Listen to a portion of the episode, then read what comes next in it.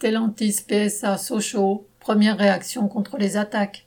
Le 9 septembre, pour la fin de la production de la Peugeot 308 à Sochaux, la direction s'est fait mousser dans la presse avec le 1,3 million de Peugeot 308 fabriqués depuis 2013 dans les ateliers.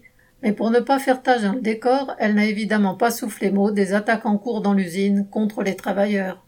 Prétextant la pénurie de semi-conducteurs, la direction a suspendu l'équipe de nuit le vendredi 3 septembre. Ceux qui travaillaient dans cet horaire ont été réaffectés dès le lundi suivant dans les équipes en 2-8.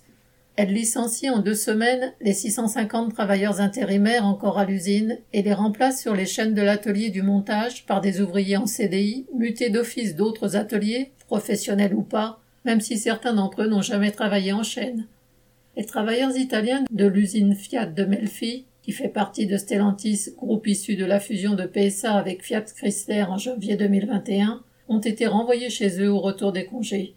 La direction les avait fait venir deux semaines avant les congés d'été, disant qu'il y avait moins de travail dans leur usine.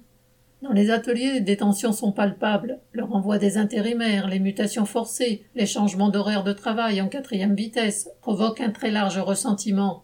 Jeudi 9 septembre, le débrayage à l'appel du syndicat CGT de l'usine, d'une quarantaine de travailleurs intérimaires et embauchés, a été l'expression d'un mécontentement et d'un dégoût profond.